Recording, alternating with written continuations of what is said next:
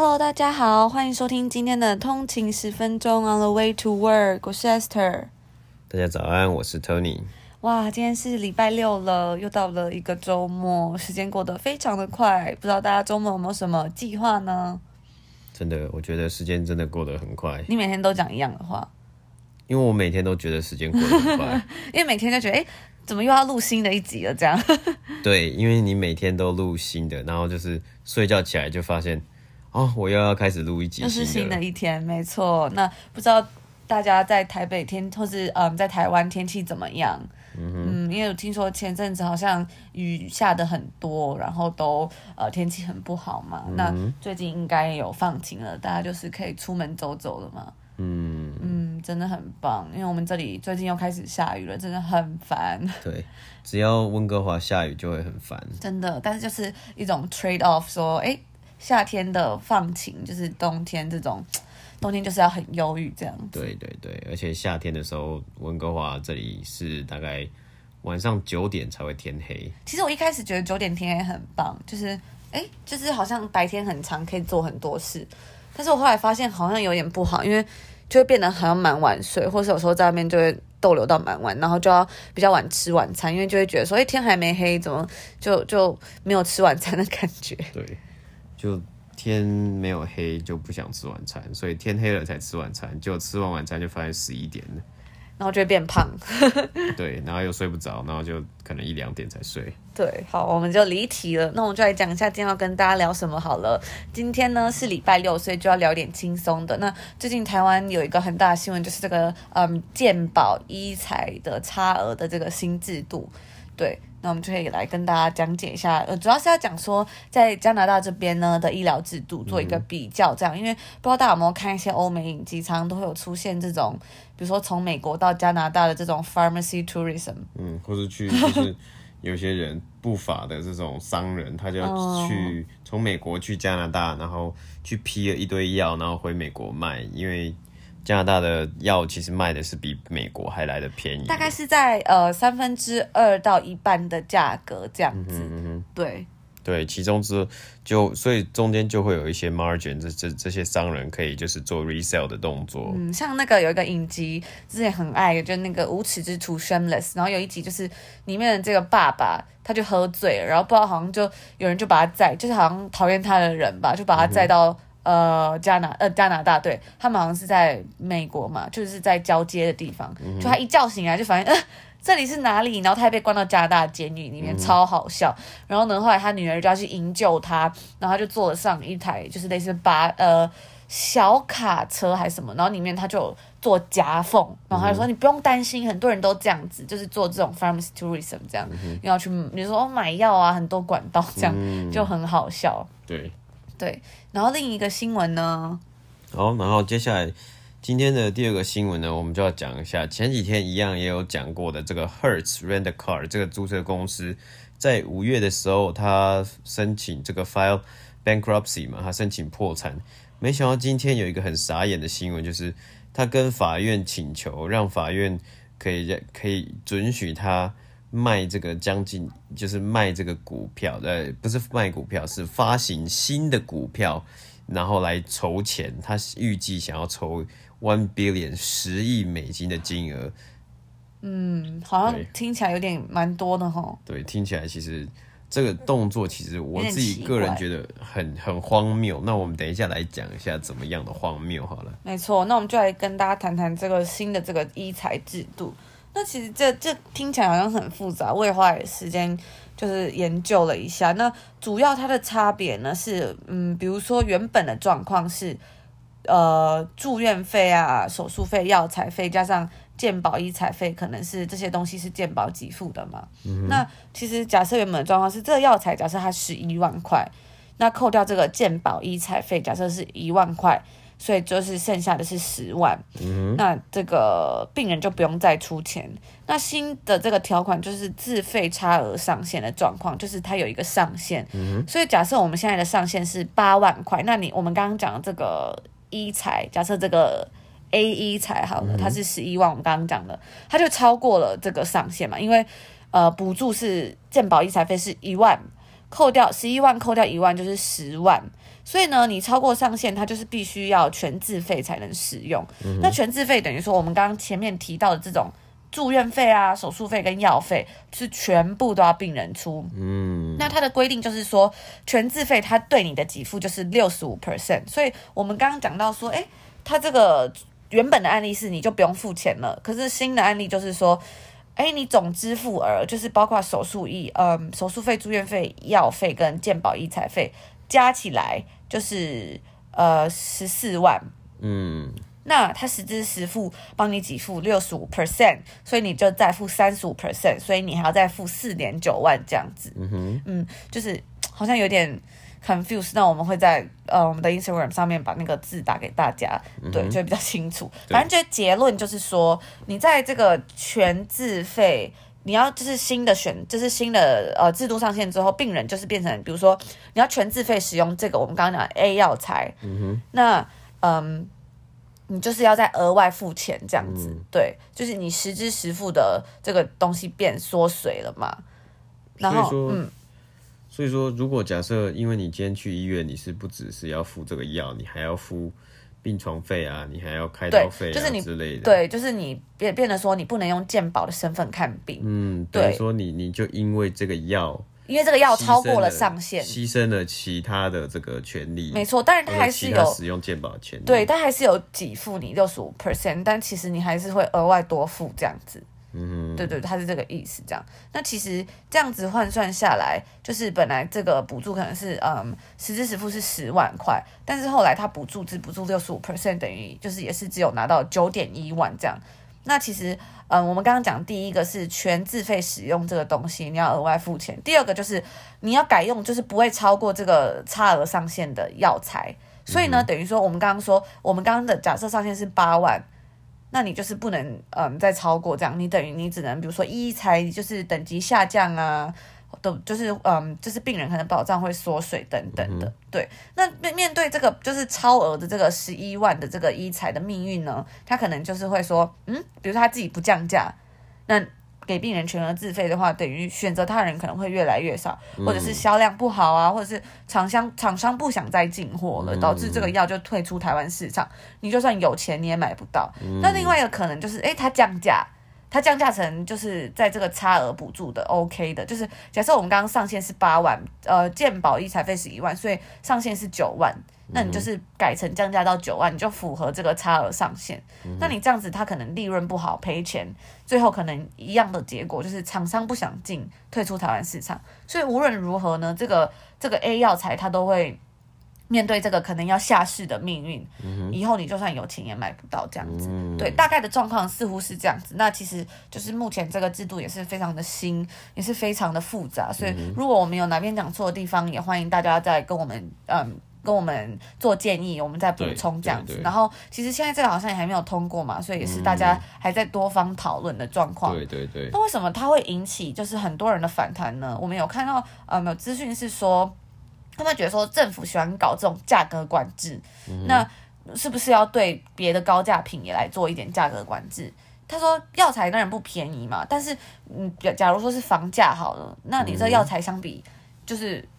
药材费只是小菜一碟，对对，他就说我们我我们我们是不是可以请这个政府做这种房价管制？比如说对土地跟房屋的价格，哎、嗯，一平少个几万块，大家的负担都会少很多。对，对，对，那你这样做是不是叫做抓小放大？嗯、对不对？就是因为高房价是民怨之首，嗯、你不去处理，反而处理这个民众满意度最高的健保。嗯、对不对？那算是处罚说这种抗议成功的大医院，就有医生这样讲，对对对，他就说就觉得他看不懂这个逻辑，这样。嗯、那其实有些人就会说，那这个动作谁是受益者呢？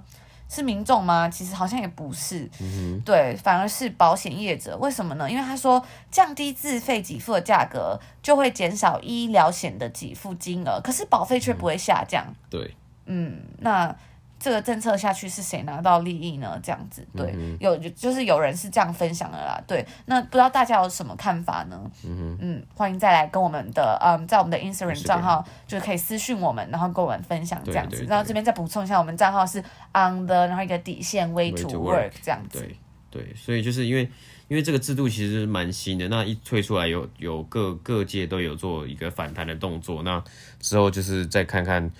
是会怎么样去去讨论这件事情呢、对，嗯，我们就慢慢观察，然后看有没有什么，就是大家也可以赶快跟我们分享，我们也可以整理给嗯，就是各位听众知道，因为像。嗯像我们昨天讲的这个 Zara case，然后就有听众跟我们分享说，他之所以可以这么快，就是因为他都是用抄的啊，就是没别的。因为嗯，别人的设计可能要，我们就想说，哎，对，就是虽然他的这种物流非常的厉害，但是嗯，嗯，其实他缩短了很多，真的是在。当然，我们有讲到他有一些真的是很厉害，比如说他就是买没有染色的布嘛，还有一些嗯，他就是自己的工厂，就是这个 vertical 的这种嗯，这叫什么？这个 vertical integration 他做的很好，垂直整合他做的不错。对，但是他就说，其实他在设计的部分，他确实他怎么样说呢？就别人可能要花两三个月设计，可是他就用抄的，所以就超快这样。嗯、那这也是一个观点，就是但这部分我们比较不清楚，所以欢迎大家跟我们嗯补充分享这样子。对对对。嗯、那讲到这个加拿大的鉴宝呢？嗯哼，所以讲到加拿大鉴宝呢，就是说。呃，其实我们我们台湾鉴宝是是世界有名嘛，大家也很非常的对台湾鉴宝也很有自信。这是真的。我们之前在上课的时候，好像在上 operation 的时候，嗯、就是有一个印度老师，甚至就有讲到，因为那时候就是 coronavirus 才刚呃，已经就是刚开始，我们还可以去学校上课的时候，然后他就有在讲这些医院的案例，然后还要拿台湾出来讲这样子，我就觉得啊很开心。对对。对但其实就除了台湾之外，加拿大其实也算是它的鉴宝制度也是。世界上数一数二，就是很厉害的。那他常常拿来跟美国去相提并论，因为我们就是非常的近嘛，就是跟美国是只有一个一一个边界之隔。但美国的医疗健保体系是非常不健全的，因为你要去做一个私人的保险啊。那也有数据上显示说，美国人平均一一个每每个美国人每一年花在这个。买药，光是买药这个这个方面呢，它平均是落在一千两百块美金左右，其实就是在一年花买药大概就要三万块到四万块台币，不包含保险费。对对对对，就是单纯买药的这个动作，不包含你说保险啊，或是你去哪里看病啊这些这些这些事情。所以就因为这个现象，导致了我们刚刚讲的会有美国人想要去。加拿大 去拿药，他们就是去加拿大越过边境啊，就是假设哦，买一张机票钱可能都没有，就是他们在美，就是买一张机票钱，然后去加拿大住个几天，其实都比他们在美国买药还省。那他们就是去加拿大，然后找加拿大当地的这个 physician 或是医师，然后来做一个处方钱，拿他们的拿处方钱，然后去开药这样子。嗯哼，对。那加拿大呢？加拿大就是说，加拿大的健保体系呢，就是说你看病其实是不用钱的，就是你你去医院啊，或是你找这个专门，就是他们这里还有一个家庭医师的这个制度，就是哎，你去询问家庭医师，其实基本上是不用钱，但是。比较贵比较大的花费呢，就是在于你拿了这些处方箋之后，你去买药可能还需需要一点钱，只是跟美国相比就是比较便宜一点，所以就会有这些行业来产生什么 pharmaceutical travel 啊这些东西来产生。那其实很有趣的一点呢，其实是美国总统川普呢，他自己也知道这件事情。那美国其实是禁止加拿大就是在边界。有任何这个药物的这个运送，就是你其实是你带药从加拿大到美国，其实是违法的一个动作。但因为美国的医疗保险的这个状况是太就是太烂了，所以他们要想办法解决。川普就好像在之前的一些呃一些就是场合，他其实自己也有。提到说他知道有这个问题，那是不是从加拿大带药回来也是一个问题的解决方式呢？这样子就其实还蛮荒谬嘛，就是为什么你你自己国内的这个鉴保制度，你需要靠国国就是其他国家的这个鉴保体系来帮助你解决你自己的问题？这样子。哎、欸，因为我那个消防车不好意思。对啊，我们可以数数看，我们这录到现在十六集，到底有几集没有消防车的声音？哎。我觉得台湾是不是不会有这么常有消防车的声音？我觉得好像还也是会有诶，可是不会这么频繁。而且我发现我们的消防车的声音真的很大声，就是哦对，就是大声到一个爆炸这样子，会会爆的那种感觉。嗯，好，那我们回到刚刚的正题。嗯，对，就是我们就继续回到这个美国的这个鉴宝制度嘛。那其实。所以说，嗯，这是一个问题的存在了。那之前就是去年的时候，在这个民主党他们初选嘛，像是 Bernie Sanders 还有那个 Elizabeth Warren，他们其实都有提到要就是全面改善美国的健保的制度。那这个东西就我们也不从得知，因为他们只是在初选提出的政见跟政策嘛。那今年其实也有之后也会有美国大选，那我们就看看说这些。候选人他们会提出什么样的政见，或者说，呃，川普会不会又有做什么样的动作去做鉴宝的改革？那这个我们也还不知道，不确定。没错。嗯哼，对。那今天第二件事呢，我们就要稍微来讲一下这个 Hertz Rent a Car，他跟这个法院申请让他多发行一些股票拿去卖，为什么呢？因为他在五月底的时候申请这个破产。那破产，以一个公司来申请破产的意思呢，就是他可能他的债务太庞大，庞大到他每一年所这个产生的这个收入，或者是他利用债券，还有利用发行股票所产生的收入都没办法去 cover 他这些所有的债务的时候呢，他就要来做一个破产的宣告，以保就是来保护他自己这个整个公司，对。没错，嗯，然后所以说今今天呢，就是因为 Hertz 在宣布破产之后，六月的时候它股价震动非常的大，我们之前有讲过，还一度冲到了五块，嗯，所以 Hertz 呢就想要利用这个机会说，哎，我现在我股价还蛮高的，哎，还不错，哎，那我就多发一点新的股票，然后呢让大家来买，用这个可能用两块或三块的价钱来买我的股票，然后他预计他想要募十亿美金。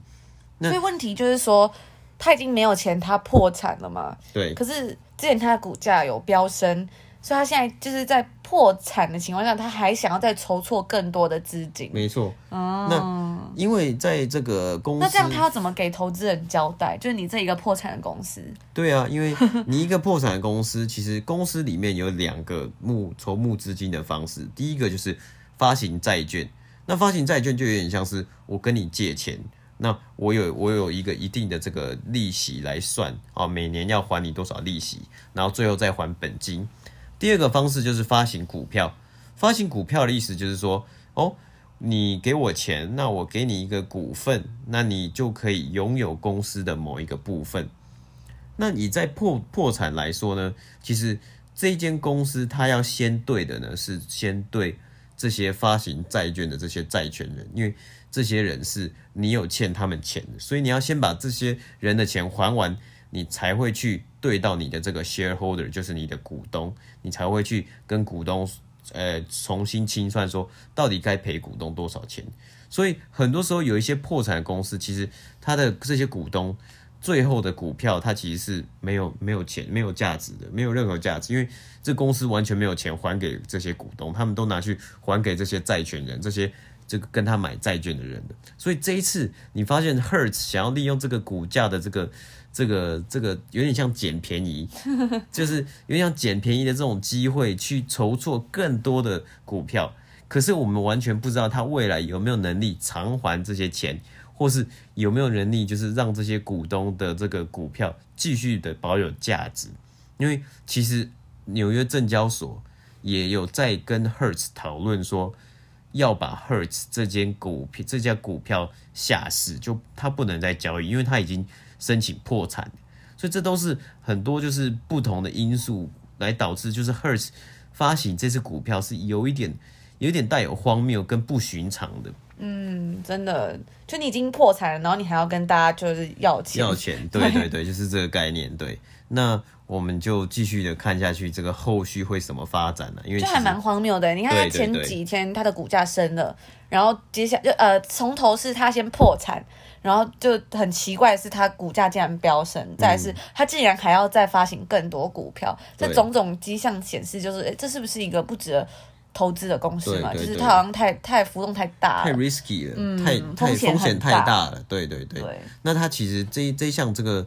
这个通，它其实是已经那个法院已经通过了，那它是通过时间是我们目前北美时间的礼拜五下午，就是刚通过而已啦。那后续会怎么样，我们也会再为大家追做一些追踪的报道，然后也会再为大家做更多的解释。没错，然后我们就要最后来跟大家分享一下这个呃 BC Spatpron 这个斑点虾的口感到底怎么样？因为我们在我们的 EP One 里面就有跟大家讲到说，我们要我们已经有订这个 basis，每年五月份才会有这个斑点虾。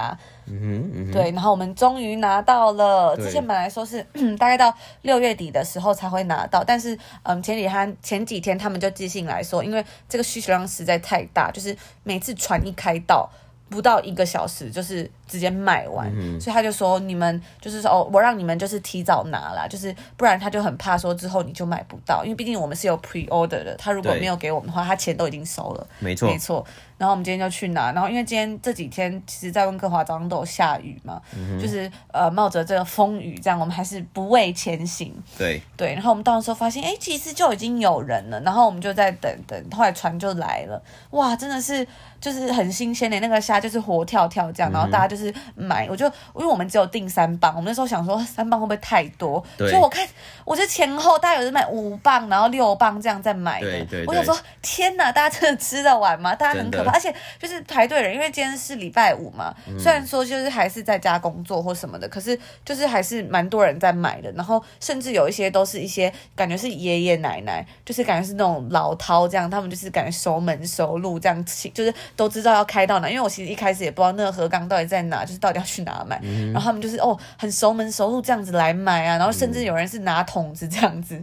哇，我觉得很厉害。然后我最近有加入一个就是脸书社团，好像就是那种美食分享，然后里面很多都是香港人，对每天他们就是在分享这个斑点想要怎么做啊，清蒸粉丝啊，还是什么，嗯，就是用盐烤啊，我每天真的是口水都流下来。对，然后我们刚刚呢，我们就赶快回家，然后就把它做来吃，真的 等不及，好爽的。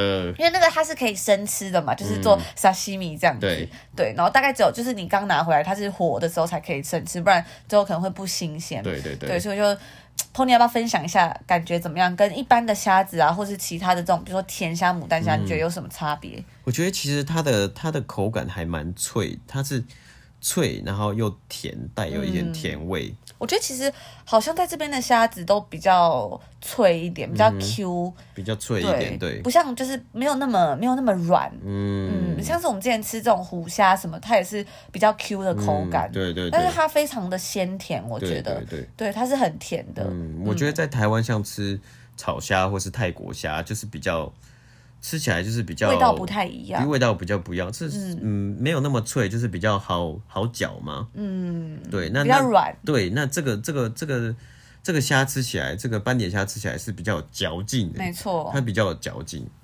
对，那还好，就我们我们今天就去看，哇，大家都买很多，就我们就忍不住，之后因为它是现场是只能付现，他不能刷，嗯、因为他们就是其实蛮手忙脚乱，因为真的是排队人潮蛮多的，然后。就是他们就很动作很快，就捞虾子，然后给你就走这样，所以我们就。忍不住，只好赶快去找 ATM，然后就再冲去买这样，因为很怕卖完嘛。对对对。因为他之前寄信说一个小时内卖，我们就很紧张，赶快冲回去买。然后还好，还有就再多买几磅这样。对对对。对，因为我们想说啊，之后可能也不会去买，因为其实去那里也有点麻烦。对啊对啊。对，其实就是吃这么一次这样子。对，因为它它季节其实也蛮短，就快结束了嘛。对对，其实它今年是比较晚，嗯，比较晚开始捕捞，因为疫情的关系。但是就有看到他们说，哎，今年好像这比较晚捕，所以虾子都比较大只。然后因为我们。是去河港买，其实在这边的超市、大统华等等的都买得到。对对对，对，但是嗯，超市卖超市卖的也比较便宜。像我们去河港买的，呃，渔港买是一磅要二十块。对。但是呢，它的呃虾子就真的比较大只，嗯、而且都是活跳，看起来比较健康。不知道为什么，对对对，可能它才刚刚从海里面捞出来。嗯、但是就是超市的可能就会小只一点，因为他有说就是嗯，他给我们的虾子就是。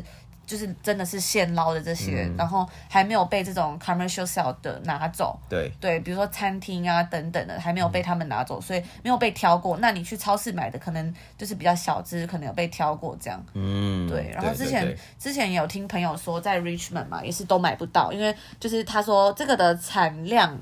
捕获量好像浮动很大，对，然后他已经有预定了，结果去了拿不到，因为他们本来说可以拿多少磅，七百磅，结果到现场 捕捞了只有七十磅，所以就被放鸽子这样，对，对，然后在超市呢，也是有听到很多，就是网络上说，哎，你可能要九点啊，九点半就去排队，然后就要排很久，还不一定买得到哦。嗯、对，真的是 一虾难求，真的，一虾难求。真的，但我们今天就蛮幸运的，我们就我觉得可能是因为下雨天，对，就下雨天其实蛮不舒服，大家可能不想要出门这样子。对对对。可是我觉得周末就是，其实礼拜五、礼拜六好像人都会很多。嗯、明天。呃，我们这边的时间，明天是礼拜六，那可能就会真的是排很多人这样。对对对，对，大家以后如果有在这个五六月份到温哥华，就是或者是呃这个北美西岸的话，其实都可以试试看吃这个斑点虾。其实餐厅现在都有卖，其实餐厅就会贵一点。像嗯这边有个日本餐厅 Suika，我们看到它的菜单上就是沙西米的这种 Spot Prawn，